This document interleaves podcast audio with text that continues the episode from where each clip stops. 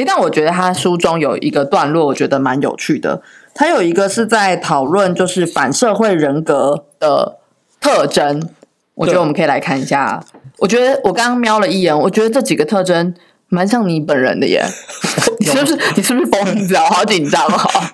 你看，我们来看哦，他的第一点。一点比较可能不太像，他是谈吐流利或者是外表迷人。虽然没有外表迷人啦，但是至少你能录 podcast，应该算是谈吐流利吧。呃，对，我觉得靠这个吃饭应该是没有问题的，对不对？然后你看你平常在讲的出的内容是什么？就是什么自我吹嘘，或者是追求刺激。你看你平常跟那个阿翔录的集数，是不是都大概是这些内容？呃，有一点追求刺激，就是我们去嫖妓，呃，不是我们去酒店或者去一些有的没有的地方，我们不是为了泄欲，而只是为去想。因为你觉得容易觉得无聊，想找些有趣的事情嘛。呃，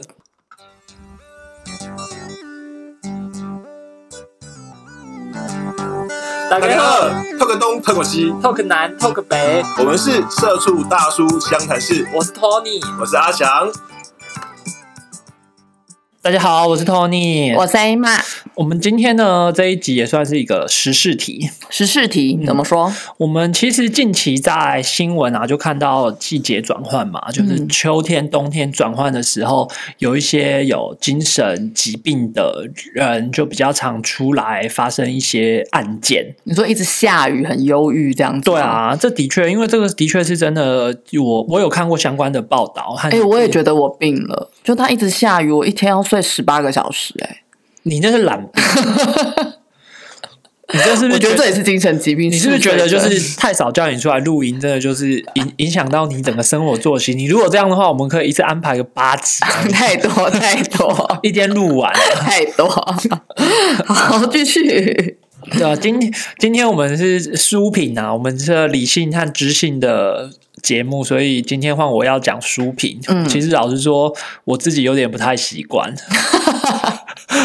但就开头就这样觉得，我想要一个正经、严肃、知性、理智的开头，可是没有想到就，就随着自己的 没关系，你就回到你的人设好了。你本来就走一个比较疯狂的路线嘛。对，所以我今天也要介绍一本比较疯狂的书。OK，这一本书叫做《灰色人性》，就灰色、很灰色的人性听。起来蛮知性的一本书。哎当然，当然，我是知性的人哦啊。好，好，这一本书是商业周刊出版社出版的，嗯然后它是由一个记者叫强朗森 （John Ronson） 这位先生他来，他在。他来撰写的。那他这一本书啊，他其实是在探讨一件事情，就是说，到底精神病的疯和人类所谓的疯狂这个东西的定义，到底是是不是同一件事情？也就是说，他这本书就引申出大家比较耳熟能详的一件事情，就是说，大多数的企业家还有那种强人，就是政治的强人，他们在心理的评估和心理的层面上面，是跟那些变态的杀人王或连续的杀人犯、有精神异常的这种杀人杀人倾向的人，其实是属于一致的。就他们都不是一般人，他们都有比一般人更独特的地方，他们才可以成为人中之凤的那种感觉。对，这人中龙凤。那只是他们和那些杀人的人不太一样的地方是，他们使用了。他们可能在宣泄的方式，或者他在过去的人人格培养的过程中，走了一个不一样的方式。例如说，他们可能是以去去干掉员工，或者是去并购公司，去享受到那个人生的快感跟刺激。但是杀人 杀人的人，他们就是以跟踪杀人，或者是去获得一些呃，像我们看喜欢看的那种悬疑的电影里面，他可能要去切人家的脚趾，他就觉得有快感这种感觉。哦，就是用在不同的地方，然后造成了造就了不同的结果。对，没错。所以这一本书啊，我觉得非常我很喜欢和很觉得很有趣的地方，就是他在整个章节的安排上面，他在章节安排，他是用他自己的角度，就是他主角的就是他自己，他是一个记者。有一天呢，他在他家的信箱里面收收到一个没有不知道从哪里来的一份报告，然后那份报告就在讲说，呃。精神病的这件事情，在讲疯狂的这件事情，那他丈二金刚摸不着头绪，他就开始去去问相关的学者，结果学者也说，我也收到了一份报告，两份报告一拼凑起来，发现，哎，一个是上级，一个是下级，可是后面还有六七八级。散落在世界各地哦不同的、不同的学者手上。那这些学者都有一个特征，就是这些学者都是研究精神病相关的学者。所以这个记者本来就有在研究这件事情，是不是？这件这个记者他本来没有在研究这件事情，嗯在现实世界里面，这记者是他本来没有在研究这件事情，可是他有几个案件，他有研究的几个事件是跟疯狂有关系的。OK，对对，那所以他在这本书里面，他就只他他就去研究了两个深入的研究了两个案件，一个案件就是那个家伙他是他因为杀人啊，他因为伤人啊，没有杀人，就他因为伤人，那伤人他要被判刑，所以说他灵机一动就装疯，嗯，蛮像最近的社会案件常在讨论的，就是说自己疯了的杀人犯的事情。对，然后他装疯之后发生的事情就是，好，那就开始进行精神鉴定。精神鉴定之后呢，心理医生全部都说这个人疯了，嗯，就把这个人关到重度精神病的牢房里面。那他在牢房里面就发生很多有趣的事情，为什么？因为他的跟他一起关的人是什么？是是哪些人？连续强奸犯的。然后他那种强奸不是那种胡乱强奸的那种会被揍的那种强奸，他是像电影演的那一种，他是精心策划、精心挑选、精心设计强奸谋杀的那一种。听起来就嗯真的蛮变态的，这样。对，然后再来是他的狱友又会又是那种呃连续杀二三十个人，然后只因为他们可能开红色的跑车，哈，对他们就是 他是特针对特定的人去去伤害的那种精神病的人。哦，所以他原本没病，关进去都变有病了吗？哦，他不跟这些人往来，他不跟这些人往来的结果就更有趣了。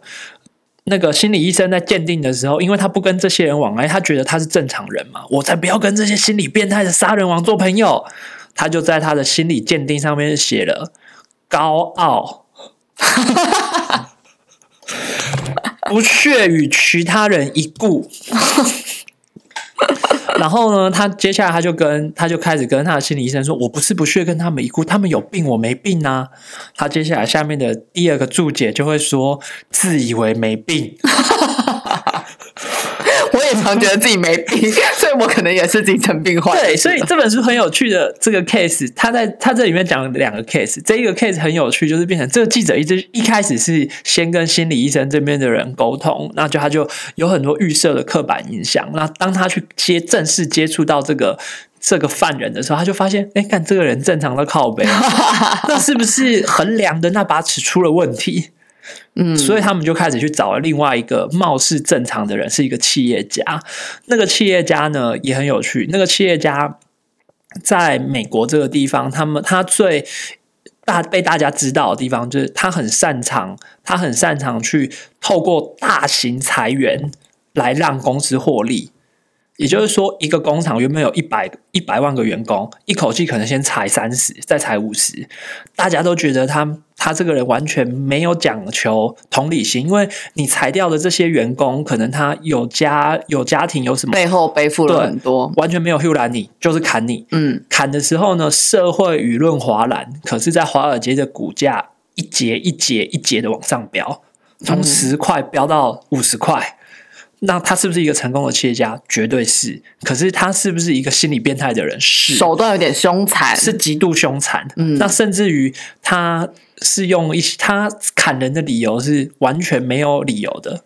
哎，就看这他也不看绩效了嘛，他就是以节约成本为他的一个方向，然后就想一大手一挥就砍。节约成本，它是一个理由，但是很多被他砍的人都怨声载道，就是他完全没有理由，就说好，我为了节约成本，所以我砍你。嗯，那我做错什么？没有，我要节约成本，所以我砍你。我的产线还有在动，对，可是我就是要砍你。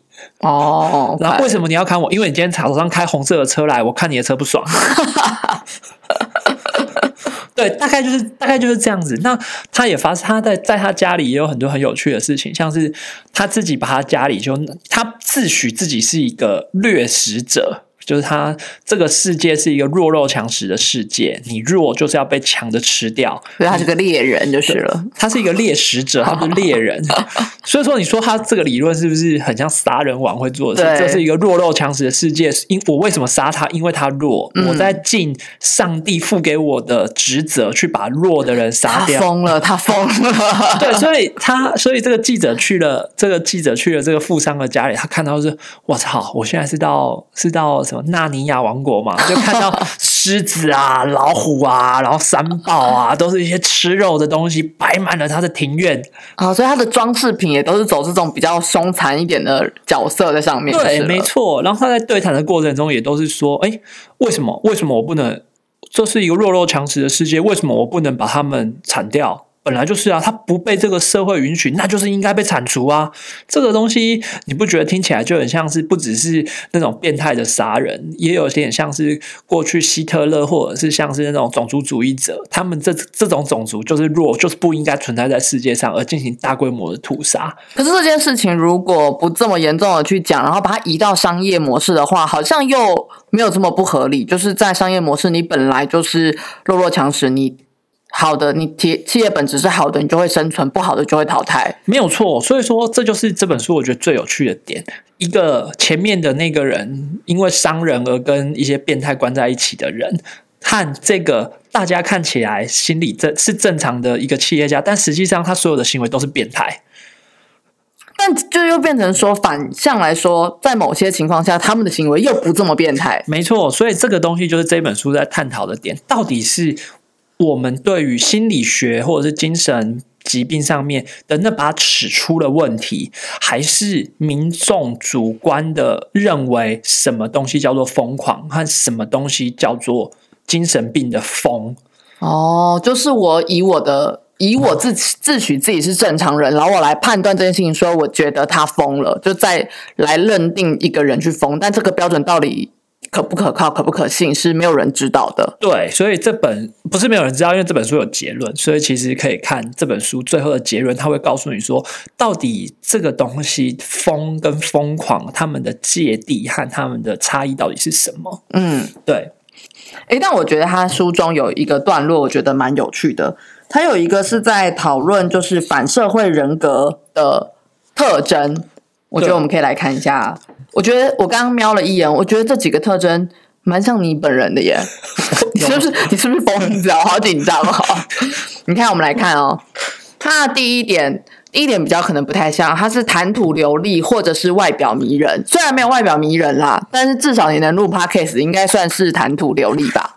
呃，对，我觉得靠这个吃饭应该是没有问题的，对不对？然后你看你平常在讲的出的内容是什么？就是什么自我吹嘘，或者是追求刺激。你看你平常跟那个阿翔录的集数，是不是都大概是这些内容？呃，有有一点追求刺激，就是我们去嫖妓，呃，不是我们去酒店或者去一些有的没有的地方，我们不是为了泄欲，而只是为去想。因为你觉得容易觉得无聊，想找些有趣的事情嘛。呃，对，所以去那个过程中，你看去酒店，从那个黑黑的楼梯走上去，去享受那个快有一点对。对，所以容易觉得无聊也是特征嘛。对，然后还讲出来，就是自我吹嘘说：“哎，干靠北，我跟你讲，我昨天去酒店爽哦。你看前三点也都中，再来，我觉得接下来两点也都是病态的说谎和诈骗。我相信很多人已经听过我们渣男对付渣男那一集，你说是不是有变态的、病态的说谎跟诈骗？我觉得这不是这样，我觉得这东西，我觉得这东西是说，因为我在那个当下，我在那个当下其实是是保持着一个。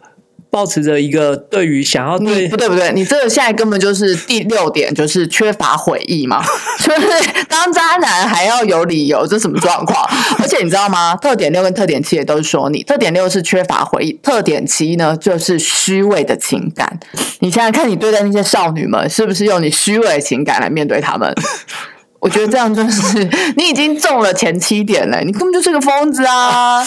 然后我觉得后面还有很多，比如说杂乱的性关系，我觉得杂乱性关系这件事情，可能要跟前面的追求刺激是同一件事情。就你只是为了性关系是一个结果，我觉得你中了第十五点，就是缺乏责任感。怎么会讲出这种 莫名其妙的理论呢？然后再再来，我觉得还有一个有一个特点是早年的行为早早年的行为问题跟少年的偏差行为。我相信你跟你的 幼稚园好友有非常多疯狂的故事，还没有跟我们的听众分享过。呃，对，其实上次那一集就是去木兰的那一集，就只是九牛一毛，那个已经不是冰山的一角，那那你们闯过很多莫名其妙的地方啊，或者之类的。对我们就不只是对 蛮蛮多蛮多有的没有的，我跟你讲，还有一个特点二十是犯罪行为多样化。你这个人就是别人要细数你的犯罪之处，应该数都数不完吧？就可以开一集，下次来数数认介绍，帮大家介绍 Tony，不要被他人设骗了。我不想要录下去了。你看这个特点，随便二十，随便一讲就超过一半你有，所以你就真的是他认定的一个行为疯狂的人吗？我是不是应该举报你，把你关进去？我会先进行神精神科的鉴定。对，所以你就是那个医生怎么样判定都觉得，哎，这个人真的不太正常。对，如果我今天可能因为伤人啊或者怎么样被抓去关，然后我就说我其实有精神上的异常，可能对，然后还有一点就是以为自己没病，对以为是你有因为他问你就是说我没病，对我没病，就会被记录下来说没病。那其实这本书很有趣的地方，就是它是用这个角度去切入，它切入是说这些人啊，这些人其实他。他们之所以会去伤害别人，无论用各种各样的方式去伤害别人的原因，是因为他们都是有一个所谓的反社会人格。嗯，他反社会不带不只是我们看我们大家刻板一想到的那种去抗对抗社会的体制什么，他还有一个很重要的点是，他之所以会对抗，是因为他觉得这个体制是错的。他觉得这个体制的规范是错的，这个社会的规则是不对的，我应该照着我的规则才是对的，所以他才会我觉得这个真的就让他大家觉得他真的有问题，就是他为什么凭什么觉得人家规定的是错的？呃，他们就会有一些自己书里面就会讲到他自己会有一些自己的逻辑，他嗯他会去找一些呃似是而非的理论，例如说像刚刚说的那个弱肉强食的企业家，他就会跟你说物种的演进是不是靠着弱肉强食的演进？对哎对嘛，对不对？可是人类呢？为那人类为什么要保护弱者？哎，很像这个东西就突然似是而非了。嗯，因为人类保护弱者其实是有很多不一样的层面在说，例如说第一个很关键的点叫做同理心。嗯，因为你是用同理心的观念出发，你才会去保护弱者，而怜悯弱者，而提供弱者相关的协助，而不是像弱肉强食动物那样子，就是诶他弱，所以我就放下他，或他弱我就把它吃掉。所以说在人格正常中，他应该要有一个同理心这一块。可是其实他们被判定精神病的真实状况是他完全失去了这一块的的能力。对，那失去同理心之外，他们还做了一个像刚刚说的虚伪的情感。他们因为没有同理心，所以他为了假装自己有同理心，他会开始说些呃听起来像同理心的话，但是他一点都没有同理心。例如说，今天他看到你很痛，你可能被烫到，但其实他心中想的是说。我想知道，如果今天你烫到的不是手，是脸，你会反应是不是一样？可是，可是他表现出来的是啊，你烫到了，但是你很明显，你就会从他脸部的表情，或者是从他各种各样的的行为，你就知道他在说谎，他根本不知不是真的知道我痛。哦，你这样我好担心。我说看到那个小孩，我已经警告过他说不要爬那么高，摔下来会痛。然后他还爬下去掉下来的时候，我就会说，我就会假装很难过，过去说是不是很痛？但我心头想的就是活该，谁让你要爬那么高？我刚已经跟你说过了，我对这是不是有精神病，有点人格分裂？对，你看，你看，你也可以看看刚刚的那个书里面的那个那个简历，也许你有一些反社会的人格。我也缺乏一些同情心。对，那所以说像刚刚有提到的那些点，然后包含说那个童年的阴影，其实童年就幼时发生的一些事情，不不只是在于大家可能刻板的印象，就是说那些心理变态的杀人杀人犯，他们可能小时候被虐待或者是怎么样。那实际的状况是，你在被虐待或是被怎么样的状况下面，你的确诱发的情境比较高，可是不代表你今天生在家境富裕的家庭，或是生在比较呃优渥的家庭，你就不会被虐待。例如说，你可能听过很多故事，是富商的爸爸回家关起门来喝酒就揍小孩打老婆，哦然后出去之后他又是一个好爸爸的形象，或者他就是又是一个 CEO 的形象，对。但实际上小孩在家里他曾也是遭受到相关的虐待，只是他的虐待可能是精神层面或者是。呃，肉体层面等等不一样，但是受的伤害面积是一样的。嗯，所以比如说家庭的冷暴力，然后等等，其实也都可能造成他心理缺乏爱，然后产生心理阴影。对，那这也就是说，这本书我觉得最有趣的地方是，其实我们我相信大家在好莱坞的电影里面，或者是在影集里面，其实对于那种追踪杀人、杀人的这个这种案件里面。最最觉得令人惋惜的几个地方，就是说，哎，其实这个人他可能可能原本好好的，但为什么会突然变坏了？或者是说，他怎么会做出这么丧尽天良的行为？其实那其实都是有脉络可循的。就是他在成长的过程中，可能不停的遇到了挫折，然后一直没有遇到一个可以扶持他或拉他一把的人。对，没错。所以这本书，这本书里面就是他可能在这种状况下面，再加上他天生或天生或后天他缺乏同理心，最后结局就是他觉得我小时候我爸爸这样打我，所以我打人是对的。哦，所以他其实心里原本有这样的反社会人格，但是他如果在一个比较良好的环境，或是遇到一个愿意给他爱的人的时候，他有可能这个性格会被隐藏起来，他就会正常的发展下去。就是我、啊，你你没有啊？你刚刚已经看得这么不正常，所以我就是在一个比较，就我爸妈很爱我，和我小时候的环境比较比较正常的状况下面，就我获得了教育的，呃。压抑让我哦去礼教的束缚，对礼教让我能够去控制我的行为，知道说这些是错的。哦，所以你只知道，比如说你只会去上酒店，就这一块错还可以接受，但是你不会去杀人放火，因为你的理那个观念中告诉你说这件事错的，有同理心告诉你说那个会痛，不行这样。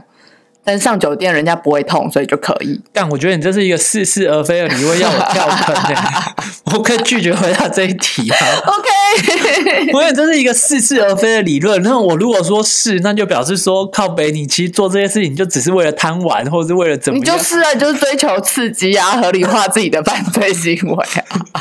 我觉得，所以其实每个人的心底可能都有属于自己的阴暗面吧，只是那个环境或是当下有没有人帮助你，或是你有没有办法自己度过那个难关，然后让自己跨出这个状况。嗯，对，没错。因为这本书其实它到后面也有提到说，光是在精神病的，就是精神疾病上面定所定义的疯的这件事情，每个人都有。但是嗯，只是在每个人控制的程度以及宣泄的程度不同，而有不同的结局。例如说，可能像 A 玛，可能遇到压力或者是遇到比较难过的事情的时候，你就是找朋友出来抱怨和暴吃一通。嗯，对，那有些人可能他就是会去运动啊，或者是他可能会去做些什么事情，去忘记，去让这个东西，呃，在让那个过程过去之后，运动或各种事情做完之后，你就转念了，你就觉得啊。放下了这个执着，或放下了这个执念，对。但是有些人他可能觉得我就是过不去，我就是觉得我今天好想杀人呐、我心情不好我要杀人，我心情好我要杀人，对，大家就是这样子。好，就开始就让人家觉得比较可怕，真的走偏了这样。对对啊，因为这本书我觉得它非常非常有意思，就是他先去他用这样子的正反的角度，正的角度就是，嗯，这些人他们其实都有心精神疾病，反的角度是是不是衡量的那把尺出了问题？嗯用这样的角度去探讨说，到底疯和疯狂是怎么一回事？我觉得这个蛮接近，就是大家现在台湾社会常在讨论说，哦，就无差别的杀人这些人，然后最后都说自己有精神疾病，所以获得减刑或是无罪。那反过来，大家其实最再应该先去思考的是说，哎，他怎么样被判定是精神不正常？这些判定的标准是不是合理，或者是这些判定的方式是不是正确？然后在他们犯下这些过程中的状况下是有什么样的背景来做整体的探讨，而不是单求探单纯的去探究说他在当下是这样的行为是合不合理的。嗯，对，的确是这样子。所以说这本书，我觉得其实蛮值得大家大家看的。对，那这本书其实它也出一段时间了，相信不算是新书。那大家可以在那个书店或者是在二手书的交易平台上面，可能可以轻易的找到。对，而且我觉得他的描述，其实在故事叙述中是蛮吸引你一直看下去。他不是很生硬的去跟你探讨这个精神状况上的理论，他是是以这个很有这两个很有趣的案子去往下讲。你会发现，其实这两个人在描述的生活的过程中，其实就很像你身边的一个朋友，就你也有一个朋友，可能跟他是有一样的反应。的，可是他却是一个正常人，不是你心中看到的神经病。对，或者是说，你其实我在看的时候，我会觉得你可以把它当成一个有点像侦探小说那样子的方式去看，因为就像我说，他的铺陈是一开始他就会先说，呃，他收到一个。一个神秘的报告。那他在巡线的过程中，他就去问了很多心理学的医生跟心理学的学者。他就说：“我也收到了这份报告。”那在这过程中，他们就会说：“好，我收到这份报告之后，我觉得你可以去找谁谁谁谈一谈。”那他就跟你说：“好，那就去看第一个病人。”那接下来说：“你又可以再去找谁谁谁谈一谈。”那又可以去找第二个病人，这样子。所以他一直去。跟着这个报告，然后的线索一直往下找，才对这件事情的全貌越来越了解。对，所以他最后也会告诉你说，到底这份报告是谁寄出来的。哦，对，那这个部分我们就保留一下，卖个关子。对，不要暴雷。好，大家自己去看书。对，所以那这个这本书还有一个有趣之处啊，就是说这个作者那个。那个 John Ronson 先生，他他也有在 TED 上面也有一个短的视频去讨论、去讲解这一本书的相关的内容。也就是说，他把这两个个案，他拿到 TED 上面去跟大家分享，去分享。就像我刚刚说的，疯和疯狂到底是怎么一回事？嗯，大家可以在看书之前先简短的看过这这段影片，可以对书的全貌有一个。简单的认识，对，没错，这就是今天 Tony 爆书的时间。是的，想不到 Tony 也有这么知性的时候吧？对，没错，就是一个不能老是在讲一些无微博，毕竟我有我有精神病，你们不要逼我。我来看一下，就是疯狂人格中有没有这种就是自我角色错乱这这一项的？有啊，就是没有病的那个，就是里面的那个那个那个伤人的人也叫 Tony。好，所以大家，我们频道如果出现什么很疯狂的东西，请不要怀疑你在听一个神经病录的频道哦。我觉得你好烦。好，OK，今天就这样，谢谢大家，拜拜，拜拜。